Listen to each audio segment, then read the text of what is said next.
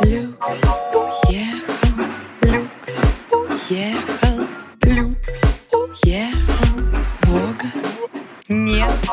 Люкс уехал, люкс уехал, люкс уехал, Вога нет. Добрый день, дорогие друзья! Меня зовут Анастасия Лимаренко. Я продюсер, креативный директор и автор подкаста «Люкс уехал, Вога нет». И сегодня у меня в гостях прекрасная женщина, потрясающий режиссер, просто звезда, не побоюсь этого слова, Ксюша Ветрова которая снимает потрясающие совершенно проекты для больших брендов, и большие бренды записывают ей пятиминутные аудио с восторгами и рассказывают, как это прекрасно, как это здорово. Вот, сама Ксюша из маленького городка, и я надеюсь, что сегодня в подкасте она с нами поделится своей историей успеха. Итак, дорогая, расскажи, пожалуйста, откуда ты вот originally, да, и как и когда ты начинала, когда ты почувствовала в себе этот вот зов творчества? Всем привет. Настя, спасибо за такое очень приятное представление меня. Спасибо, что не назвала видеографом. Отдельное. Я родилась в Москве, когда у меня родители учились в МГУ, но потом что-то их занесло на Урал, туда, далеко. И я до 18 лет жила в очень маленьком уральском городке под Екатеринбургом, Первоуральск. Это такое место, знаете, вот я даже сейчас туда приезжаю в гости к родителям, я не могу дольше нескольких дней там быть, у меня начинается просто депрессия. То есть такое место серое, серость, безысходность, мало людей, заводы, очень как-то некомфортно, короткое лето. Я всегда придумывала себе какие-то свои такие миры, игры, в которые я уходила, чтобы это не видеть. И, конечно, уже будучи подростком, у меня еще особо не было друзей. То есть в школе меня считали такой странненькой, я там не ходила в какие-то кружки, да, то есть такая была представлена сама себе, тогда только начинал появляться интернет, все развивалось, я даже начинала делать сайты, то есть я делала сайты в лет 12, да, да. Ну вот совсем нечем было заняться ребенку. Вот. Сделаю-ка я сайт. А про что были а, сайты? Слушай, э, анимешные, анимешные сайты, Sailor Moon и все такое. В общем, да, это, это все меня очень увлекало, и, соответственно, на этой почве я и знакомилась в интернете с какими-то тоже людьми, которые этим увлекались, и у меня было какое-то такое развлечение, общение вообще хоть где-то. Но я помню все еще этот модемный интернет, этот вписк, это ограничение по времени. И, конечно, у меня еще папа все мое детство фотографировал меня, семью, это было такое у него увлечение, и, наверное, это тоже передалось мне. И я уже там тоже лет в 12 начала что-то немножечко где-то снимать, снимать своего маленького брата, там, не знаю, он, он это было года два, я там делала ему какой-то ирокез, снимала это, в общем, ну, как-то креативно подходила. Сестра года. Да, да. Я сейчас даже вспоминаю, смотрю, думаю, прикольно. И делаю, кстати, еще автопортреты какие-то свои. У меня даже есть фотография, где там, знаешь, половина, половина лица одна, половина лица другая, типа две моих разных половинки. В общем, креатива как только могла. Конечно же, покупала журнал Vogue. Это действительно было безумным вдохновением. И у меня даже была вся коллекция журналов, но сейчас я не могу ее найти. И, конечно, это тоже было для меня таким очень красивым миром. Я так представляла, что вот, как, наверное, здорово тем, кто имеет к этому доступ, как классно в это погружаться. Такая отдушина была.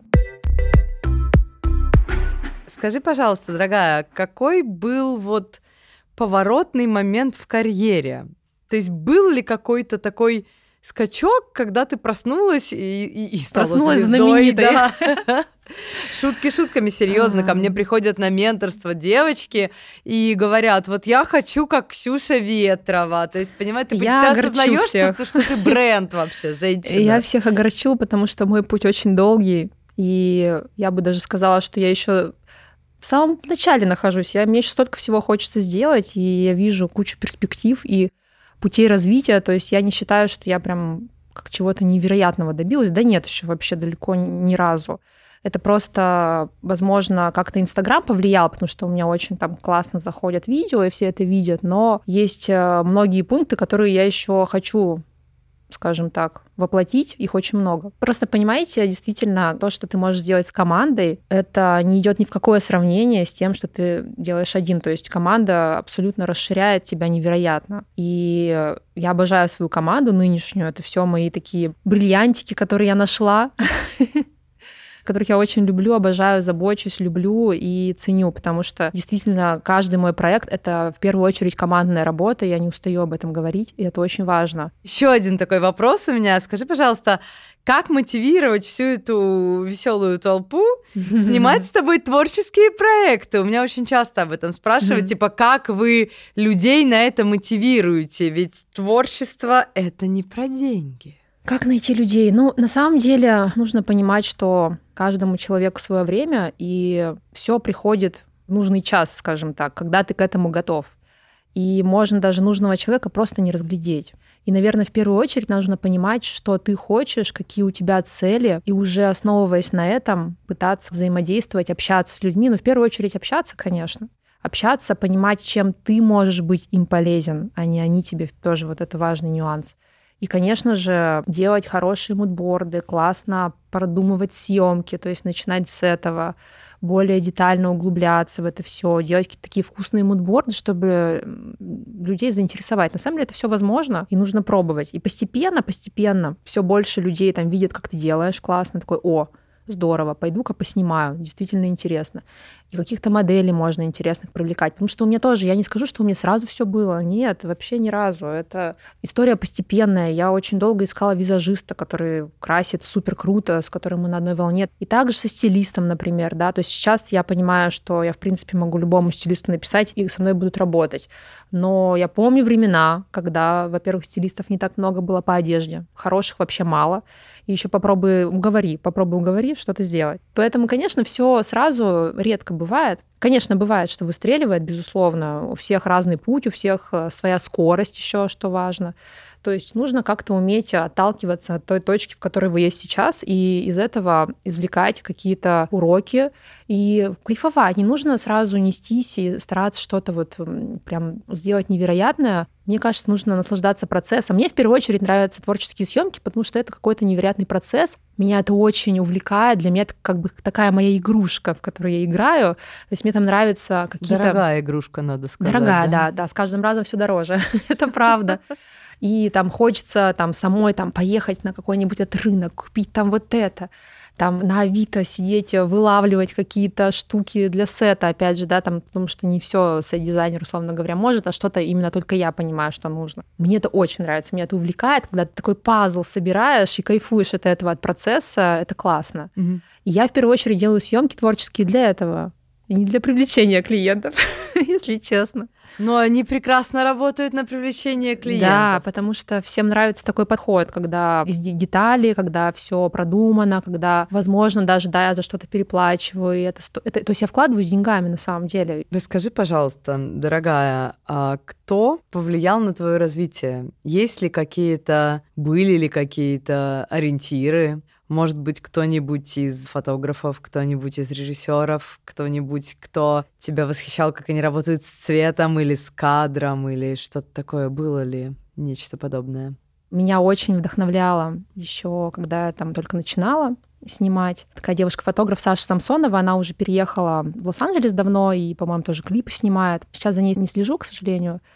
Но я помню, у нее были такие сильные какие-то разрывные такие снимки, обработка, которую никто не делал. То есть такое что-то мощное и очень красивое. Наверное, вот она меня вдохновляла. И, конечно же, зарубежные фотографы, типа дуэта Мерт и Маркус, Мейзел, то есть вот такого уровня. Очень-очень мне нравилось. Мне все еще нравится. Какие были самые сложные для тебя времена вот на этом вот пути, да, становления твоего, как э, сначала как фотографа, потом как режиссера. То есть были ли те самые hard times, когда тебе казалось, что типа, ну его нахер вообще, я поеду к маме и устроюсь, э, знаешь, это кофе наливать в кофейню возле дома? Ты знаешь, на удивление такого не было. скажу честно. Я никогда не думала о том, что так, надо что-то другое начать делать. У меня такого вообще не было. Вот правда, я сейчас вспоминаю, даже когда я переехала в Москву, наоборот. Конечно, я погрустила пару месяцев, но я сразу почувствовала, что здесь очень заряжены люди что-то делать. В Екатеринбурге так не было. То есть там такие люди, как бы они так размеренно все живут, все тихонечко, никому не, особо не нужны какие-то прорывы. Ну, по крайней мере, тогда было. И когда я приехала в Москву, думаю, классно, такие заряженные, круто. И я на самом деле там сразу нашла, ну, здесь в Москве нашла сразу каких-то единомышленников. Мы тоже бомбили разные и творческие съемки, и коммерческие. И вот я начинала вообще с Тискерт снимать красоту. И спасибо им тоже, что они в меня поверили. И вот первый где-то год, когда я жила в Москве, снимала для Тискерт, это были регулярные съемки съемки постоянные. И это было очень приятно. И от них тоже много кто обо мне узнал, между прочим. Угу.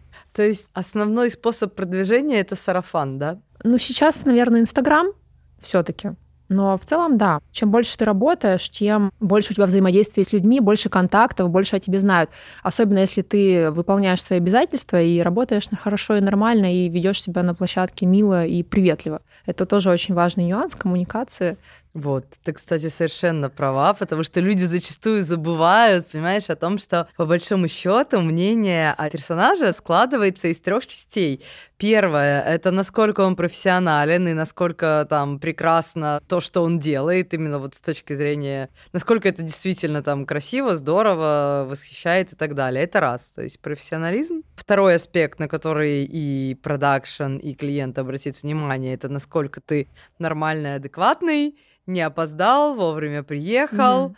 а, как бы адекватно реагируешь на комментарии, на замечания, не швыряешься камерой в людей, знаешь, там типа а бывает не такое, начинаешь бывает. орать дурным голосом, как бы вот эти вот аспекты. И третий момент, но это уже я на такое более широкое поле выхожу, это, конечно же, твое продвижение, потому что люди зачастую такие, ой, нет, я же и так, типа, творческий, э, я сфоткал это и выложил, и пускай они теперь сами все ко мне придут. Вот, понимаешь? И это общее место, место общей боли любого художника, вот в широком смысле. Артист, да? Да. Почему я это знаю? Потому что люди приходят на менторство, Мгм. они такие, ну как же, я же вот снимаю, фоткаю, почему же, где мой, знаешь, это где моя очередь там из клиентов до следующего дома? Вот, и я хочу сказать, Ксюш, что я тебя часто ставлю людям в пример. То есть того, как надо вести социальные сети, как заниматься своим продвижением, как ходить, вот опять же, ты вот сейчас же не просто так сидишь, да, мы тоже, мы опять же занимаемся в какой-то мере, ты сейчас занимаешься тоже своим продвижением. Конечно. Вот, и все эти аспекты, и как бы бытие вот этим социально адекватным. Ну, безусловно, вообще вот эта вот э, профессия э, фотограф, э, да, там режиссер, видеограф, да вообще все вот эти вот профессии, связанные творчески с коммуникацией, безусловно, нужно уметь общаться. То есть нужно уметь общаться и вставать на место клиента зачастую, потому что ну, многие ну, раздражаются и не принимают вообще какие-то элементарные вещи, например, то, что заказчик может что-то не знать, он вообще ничего не обязан знать. И все так возмущаются, как это, ну вот как это, ну вот так это, ничего не должен знать заказчик, он же не в вашей сфере. Он, может, вообще первую съемку делает, например. Ну да, Вот. я, я вообще говорю, что помни, что если бы клиент мог все сделать сам, он бы к тебе не пришел, и ты бы остался без работы. Да, то есть здесь палка о двух концах, то есть нужно все-таки понимать, что люди приходят к тебе за помощью, им нужно помочь, им нужно даже, знаете, иногда может и не съемку сделать, но проконсультировать, кого-то посоветовать, и уже такой человек подумает, о, тут мне ответили, тут меня там не послали. И, возможно, в следующий раз, когда Да. у него уже будет бюджет, он придет именно к тебе, потому что он запомнил, что ты Безусловно. нормальная. Да, да. Заказчик приходит, и он не знает очень часто самого главного, если это не продакшн, не агентство, да, если это просто какой-то бренд, они не знают, как поставить задачу правильно. И им очень нужна помощь в постановке задачи, вообще для чего им эта съемка, какая съемка. И самое главное, первостепенно ответить на этот вопрос человеку, Помочь ему сформулировать. Какая задача, да, помочь да. сформулировать э, клиенту запрос. То есть это тоже на самом деле работа вообще-то. И я всегда говорю, ребят, если вы не знаете, вы не знаете, что вам нужно, вот, пожалуйста, можно вот на консультацию. Можно прийти к нам, Да. к нам с тобой И на я- да, консультацию. к, нам, с- к нам на консультацию, и мы все объясним, мы расскажем, что Расскажем, почем, зачем вам съемка. и, за ско- и, и сколько это будет стоить, потому что зачастую, может, им вообще это не нужно, им нужно, не знаю, на телефон поснимать, и все, они будут довольны. Почему нет? Вообще. Да, такое тоже бывает. Прекрасный реально. формат. Хорошо, дорогая, расскажи, пожалуйста, как ты занимаешься продвижением? Вот потому что у меня есть подозрение, что ты тот редкий творческий специалист, который им реально занимается. Ты знаешь, э, я не скажу, что я прям очень круто занимаюсь продвижением. Мне еще нужно работать над этим, нужно на это тратить время. Мне нравится, что вокруг меня появляются классные люди. Опять же, даже вот Ира Кузнецова, очень крутая СММ, а, и она мне тоже много-много советов классных дала. И она, в принципе, их дает в блоге, у нее там интересное вообще наполнение.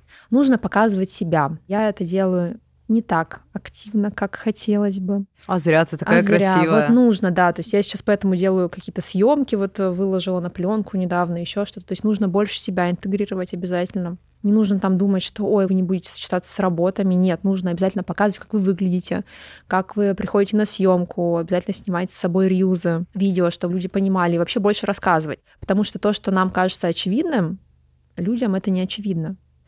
И э, важно рассказывать, прям, знаете, вот, вот прям вот, вот, вот я иду туда там, я это сделала здесь. Вот это вот лежит на столе у меня, потому что мы там снимаем что-то такое. Вот. Я честно скажу, что сейчас я прям сторителлингом так сильно не увлекаюсь, но в целом это классная история. И тоже показывает вас как профессионала, потому что люди, они думают, что то, что происходит в Инстаграме, это есть жизнь. Поэтому показываем. Вот. Можно на самом деле даже супер простую съемку так описать красиво и так рассказать, что все просто зайдут слюнями и побегут. Ой, мне тоже нужно. То есть больше рассказывать об аспектах работы, о коммуникации, отзывы обязательно. Потому что это нужно показывать, иначе, если ты о себе не расскажешь, никто о тебе не узнает. Скажи, пожалуйста, наш, наш читатели часто спрашивают, да. Ксения, как найти свой стиль в съемках?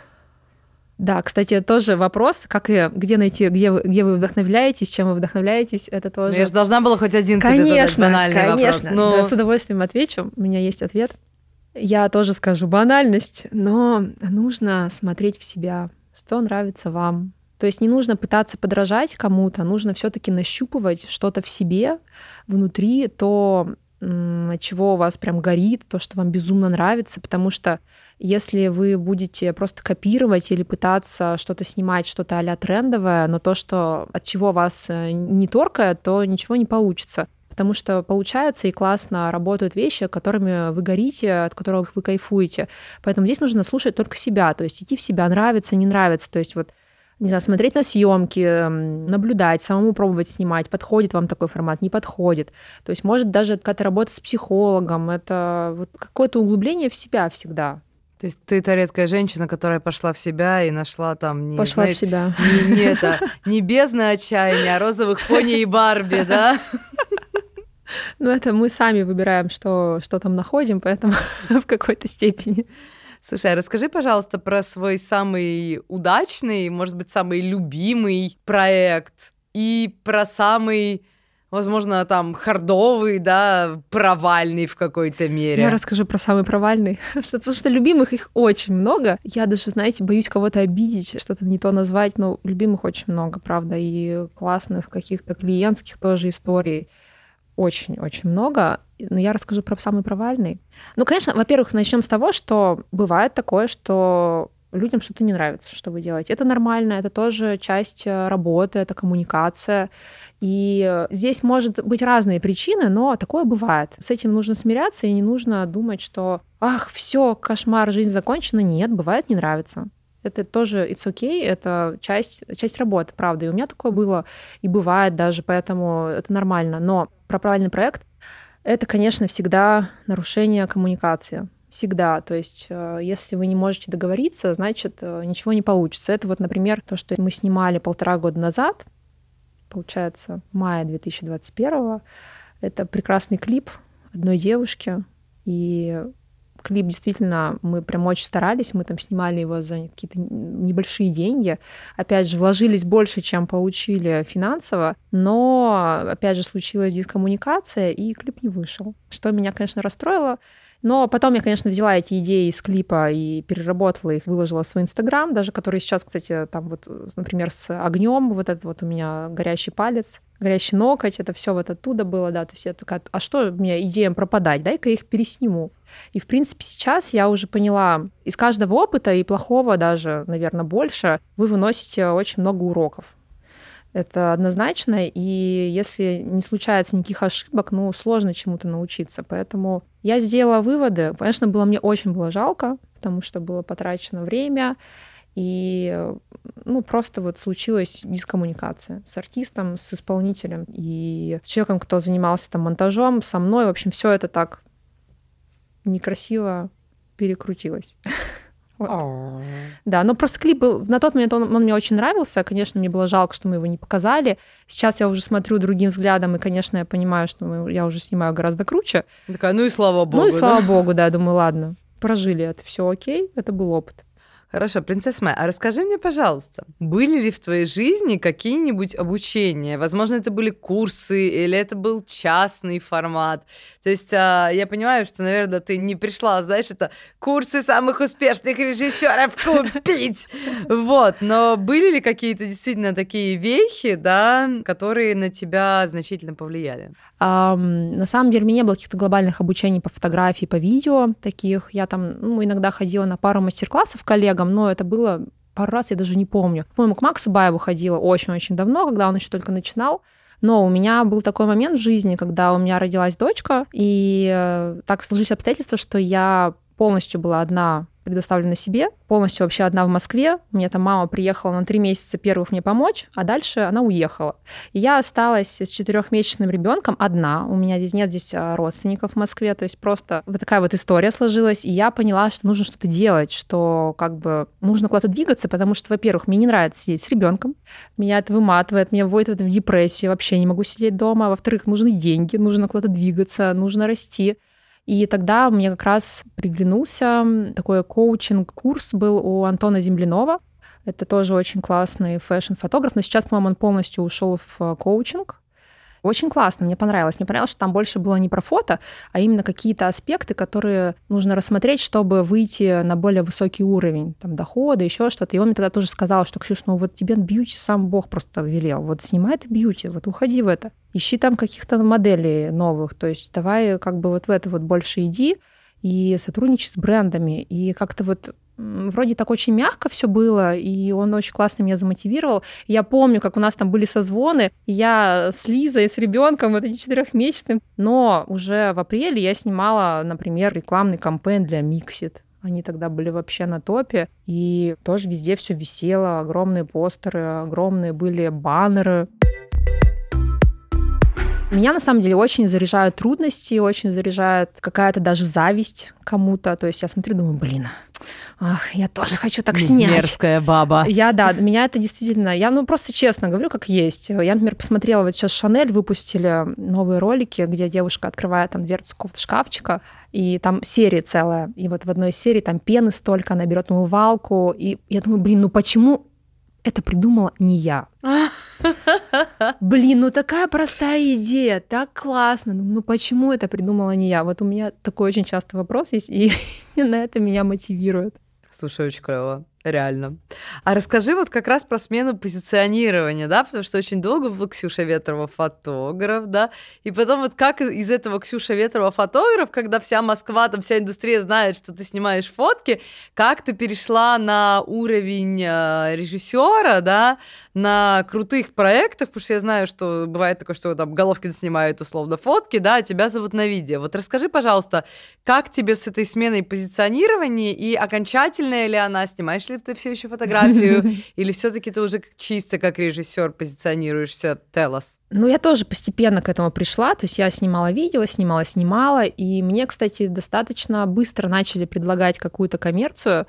Но я, я не была уверена, и я чаще всего отказывалась. Я говорю, ребят, я пока не готова снимать видео, простите. Я помню, как я пришла к тебе в прошлом мае, сказала, Ксюш, у меня есть как бы проект, и мне нужно типа три режа, у меня есть два, давай ты сделаешь тендер и поснимаешь со мной этот проект. И ты мне сказала, ой, нет, у меня лапки. Да, да, я, кстати, помню, да, что я еще тогда морально не была готова, вот, но сейчас уже все, все по-другому. Ну, это правда, нужно как-то морально до этого дорасти, вот, вот серьезно. В коммерцию я вообще не люблю лезть, если я не уверена. То есть я могу творческие проекты делать, э, какие-то сумасшедшие брать, э, пробовать, а, бояться там, трястись, но снимать. Но коммерцию я люблю чувствовать себя уверенно. Мне это важно. Я не могу там взять что-то, понимая, что я вообще не знаю, как это буду снимать что будет происходить. То есть мне важно чувствовать себя уверенно, и э, тогда я буду тоже уверена в результате.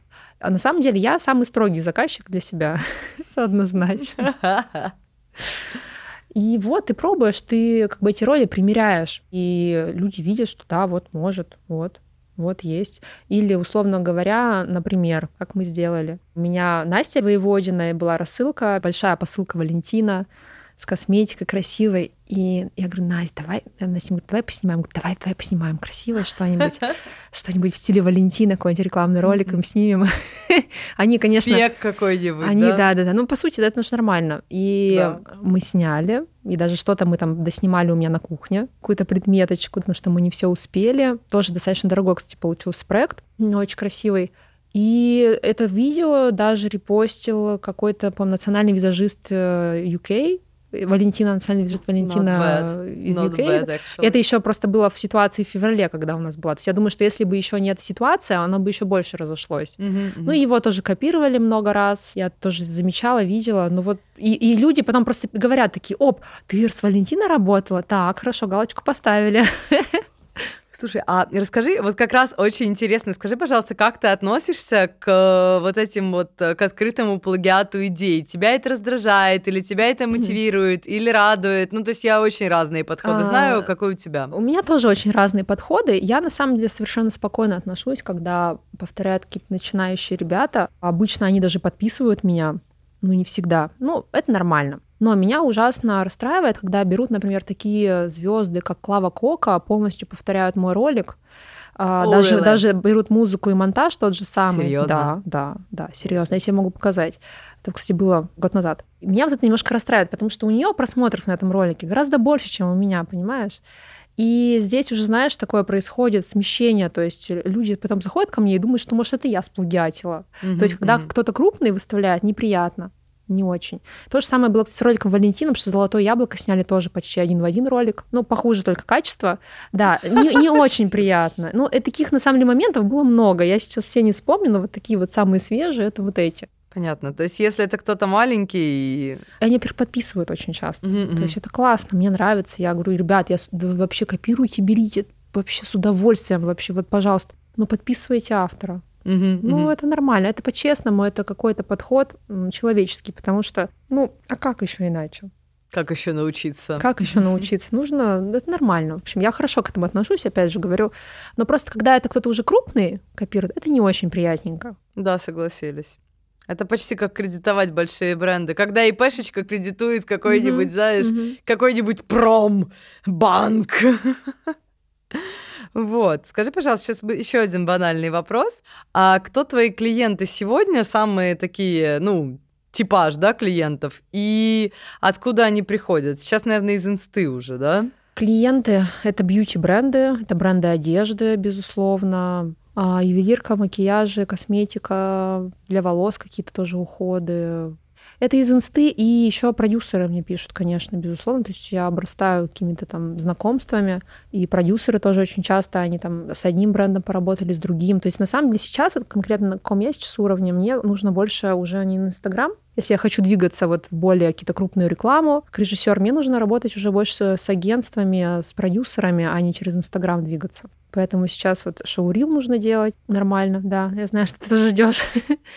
И через это, то есть, потому что мне не хочется оставаться в этой зоне, где я снимаю рилзики для брендов. То есть мне хочется расти, я вообще не люблю делать одно и то же. И я не люблю повторять съемки, мне очень скучно. То есть э, очень не люблю однообразные съемки. Я поэтому, наверное, и одежду почти не снимаю, потому что основной запрос это лукбуки, вот эти вот, вот все одно и то же. Я да? не могу такое mm-hmm. снимать. А, то есть ты, ты практически предвосхитила мой э, финальный вопрос. Я хотела спросить, что же ты планируешь делать дальше. То есть вот смотри, Ксюш, как бы, чтоб ты понимала, как говорится, со многих позиций кажется, что ты уже on the top of the world. То есть, понимаешь, реально у меня толпа людей, которые приходят и говорят, хочу делать, как Ксюша Ветрова. К ней же люди приходят через Инстаграм, я тоже хочу. Я такая, ну, понимаешь, там личный бренд, ну... то все. Вот, э, нет, точнее, даже два вопроса. Первое, mm. чувствуешь ли ты, что ты находишься на определенном уровне, mm. да? Типа, э, я крутая, я классная, я могу АБЦДЕ. Есть ли у тебя вот это ощущение, что каких-то высот э, ты уже на данный момент достигла? Вот, э, то есть, потому что многие, многие такие, да, да, Ксюша, а как вот Ксюша Ветрова это кажется? Расскажи. Ну, возможно, это ощущение, конечно, у меня есть, но если честно, это даже не благодаря брендам, благодаря съемкам творческим, которым я делаю. Мне, я от них тащусь. Да, я просто вижу, что никто не делает такие съемки творческие. Кто вот mm-hmm. их делает? Ну вот все, кто делал, разъехались. вот, то есть это такой прикольный проект, мне это нравится. Я не чувствую себя прям, что я вау, он топ, потому что это не так, и я вижу кучу говорю, перспектив развития. Ну, потому что я смотрю в другую сферу, я смотрю э, на какие-то крупные рекламные кампании, на режиссуру такого уже хорошего уровня. То есть это не уровня Инстаграма. Даже я вот смотрю просто, что выходит в топ, что мне в рекомендации иногда попадает, там просто какие-то видео, ну, очень простые, бэкстейджи какие-то фотографы делают, и они там набирают очень много, очень-очень много просмотров. Я думаю, что к ним тоже приходят клиенты. Просто это немножко другой уровень. Мне каждый день пишут, обучаю ли, обучаю ли я. А я вообще не хочу обучать, ребята. Но я, конечно, выпущу запись воркшопа и гайд, как я обещала по бьюти. Но какие-то вот прям курсы-курсы я не чувствую в себе, во-первых, время, у меня нет времени это делать.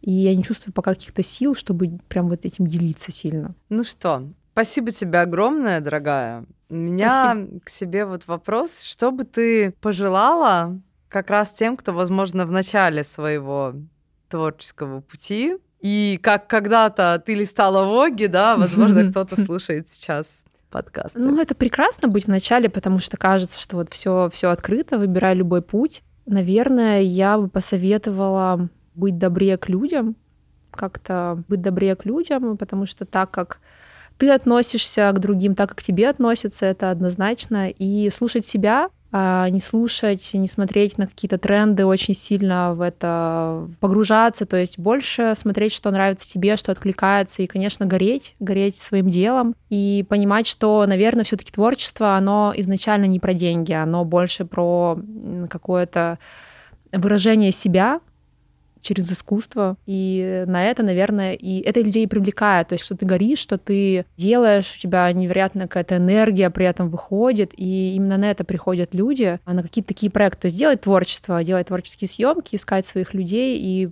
наверное, не надеяться на какой-то супер прям быстрый бомбический успех, всему свое время. То есть нужно дорасти. С вами был подкаст «Люкс уехал, Бога нет» его ведущая Анастасия Лимаренко. До новых встреч. Всем пока. Нет, люкс уехал, люкс уехал, люкс уехал, Бога нет.